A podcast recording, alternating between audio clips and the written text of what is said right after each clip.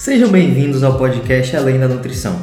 A minha missão é trazer o conhecimento necessário para que você viva uma vida saudável em um corpo que você ama.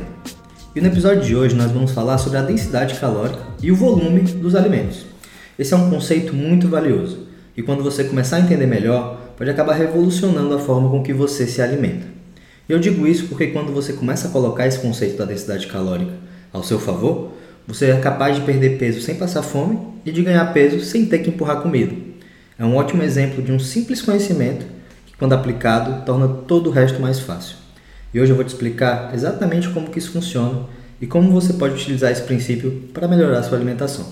A densidade calórica é um termo na nutrição que se refere justamente à quantidade de calorias que o alimento tem dividido pelo seu volume.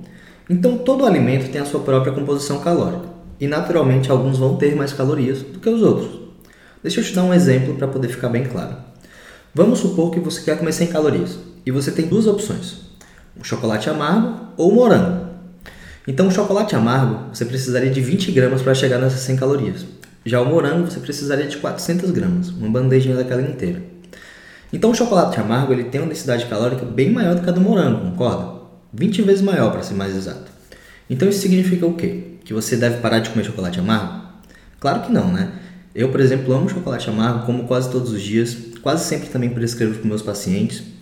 O ponto que eu quero chegar aqui é que é muito mais fácil você exagerar no chocolate, extrapolar suas calorias comendo chocolate, do que morango. Afinal, quem é que vai conseguir comer 2 kg de morango de uma vez só, né? Agora, 100 gramas de chocolate é uma barrinha daquela, é muito fácil, né? Então, outra forma que eu gosto de olhar para isso é pensar como se fosse calorias por mordida. Quantas calorias por mordida você tem, por exemplo, no melão, no morango, na melancia? Poucas, concorda?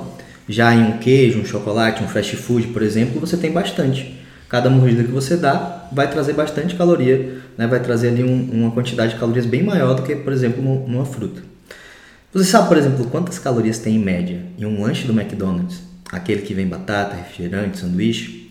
Tem uma média de 1.300 calorias. Se a gente converter essas 1.300 calorias em uma fruta como a maçã, por exemplo, você teria que comer 18 maçãs. Já pensou ter que comer 18 maçãs? Com certeza o seu estômago ele não ia achar nada legal e você provavelmente ia acabar com algum problema para digerir tudo isso. Por causa do volume, por causa das fibras, né? Realmente você ia ter dificuldade para digerir tudo isso. Já o combo de fast food não. O volume é muito menor e na maioria das vezes ele é digerido sem problema algum. A realidade é que o nosso corpo ele dá um limite de comida que a gente pode consumir, um limite físico. A gente come em média 2 a 2,5 kg de comida por dia. Isso é uma média do brasileiro. E essa comida ela pode vir tanto de alimentos com maior densidade calórica, como o chocolate, o fast food, como alimentos com a menor densidade calórica, como frutas e vegetais. Então pode vir tanto de frutas e vegetais o que você come, como de chocolate doce, como de um mix disso tudo. E é aqui que está o segredo. Quando a gente aprende esse conceito e começa a aplicar ele na nossa vida, nós somos capazes de aumentar ou reduzir as nossas calorias sem ter que colocar comida na balança, de forma natural. Porque se você come alimentos com menor densidade calórica, eles vão te deixar mais saciado e naturalmente você vai comer menos calorias. E o mesmo vale para o contrário. Se você quer ganhar peso, você come alimentos que tenham maior densidade calórica, e isso vai trazer menos volume e você vai conseguir comer essas calorias sem ter que empurrar a comida. Onde que eu quero chegar com tudo isso? Os alimentos que têm mais densidade calórica, normalmente eles são processados e ultraprocessados. Quem me conhece, acompanha o meu trabalho ou já foi meu paciente sabe que eu não condeno processados de forma alguma.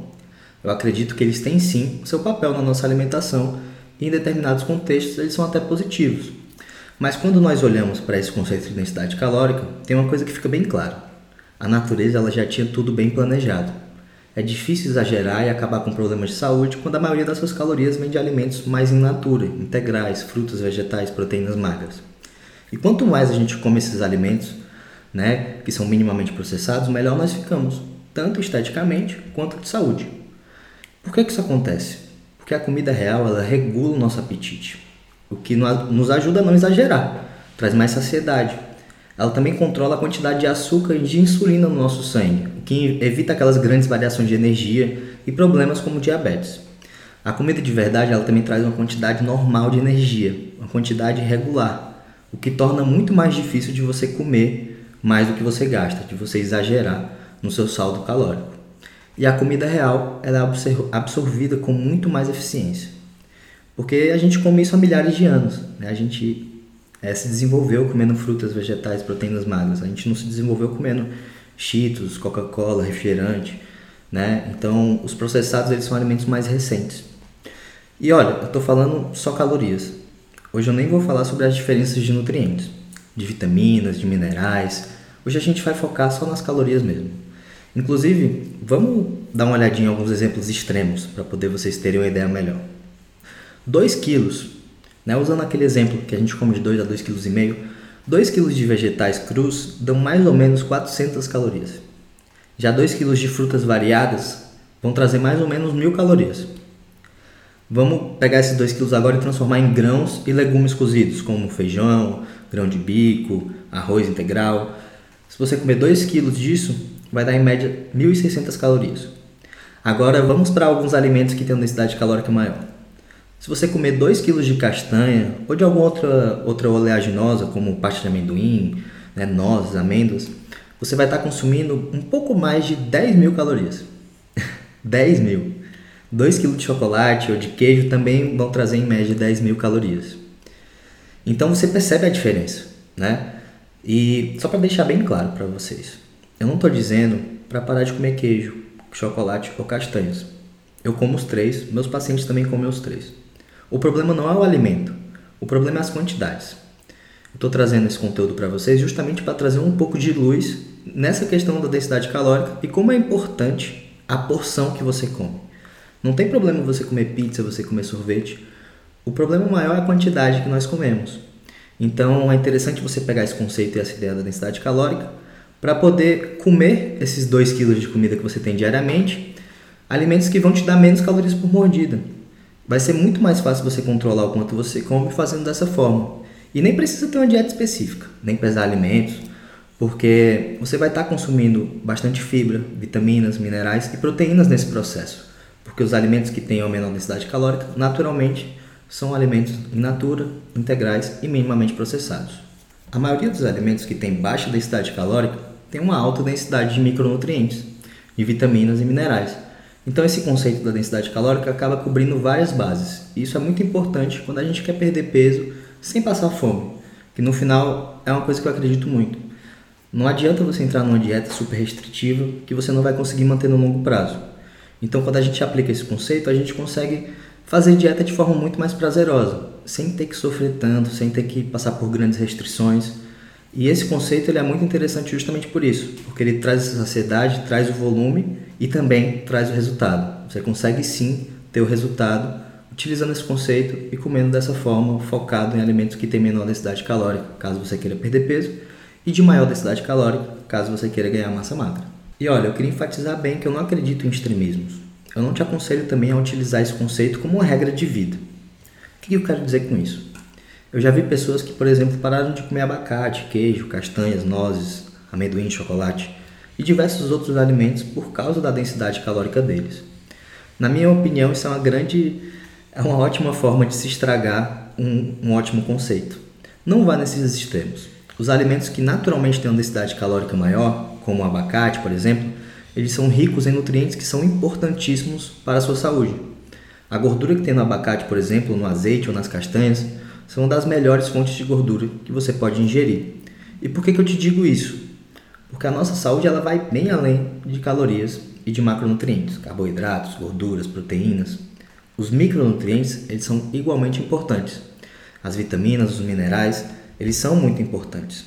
Então, quando a gente pensa nisso, o mais interessante é comer uma variedade de alimentos. E isso inclui também alguns alimentos que têm uma alta densidade calórica. Eu sugiro que você não fique focando em restringir ou cortar alimentos da sua vida. Foque mais em adicionar. Adicionar mais cores, adicionar mais variedade, mais volume, mais comida no prato. Isso é o que vai te ajudar a perder peso sem sentir fome.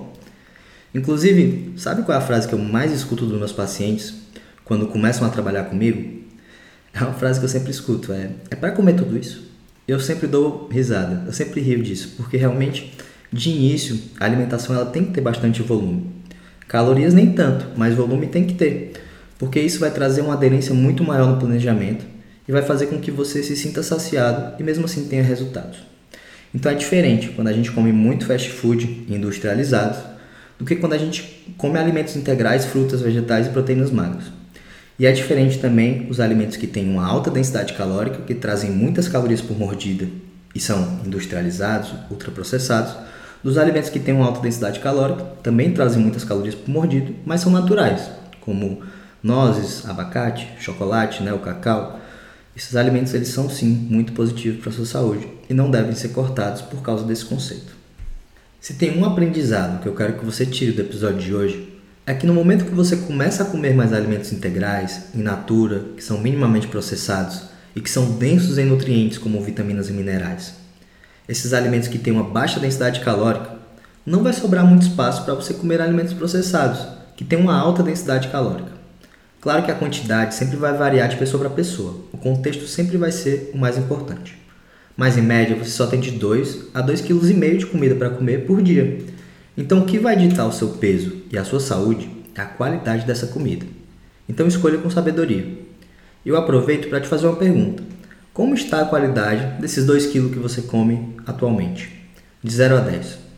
Agora que você entende como funciona esse conceito, como que a gente coloca isso em prática? Eu vou deixar um link nas notas do podcast com um post do meu blog, onde tem alguns exemplos e imagens para te ajudar a tomar escolhas mais informadas na sua alimentação e conseguir tirar o máximo de proveito desse conceito tão importante. E esse foi mais um episódio do nosso podcast Além da Nutrição. Eu espero que você tenha gostado do episódio de hoje e eu agradeço por você ter acompanhado até aqui. Se você gostou e estiver me ouvindo pelo Spotify, não esquece de deixar sua avaliação e seguir o podcast para ficar sabendo sempre que um novo episódio for ao ar. E se você estiver ouvindo pelo iTunes ou outra plataforma, eu peço que você nos avalie e comente o que você está achando. E se quiser enviar qualquer tipo de sugestão ou até mesmo entrar em contato comigo, o meu Instagram é @samirbeide e o nosso site é www.beideteam.com.br. Até a próxima!